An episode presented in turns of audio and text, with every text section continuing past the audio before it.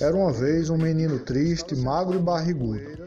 Na soalheira do meio-dia, ele estava sentado na poeira do caminho, imaginando bobagem. Quando passou um vigário a cavalo. Você aí, menino, para onde vai essa estrada? Ela não vai não, nós é que vamos nela. Engraçadinho de uma figa. Como você se chama? Eu não me chamo. Os outros é que me chamam de Zé. Paulo Mendes Campos, Continho.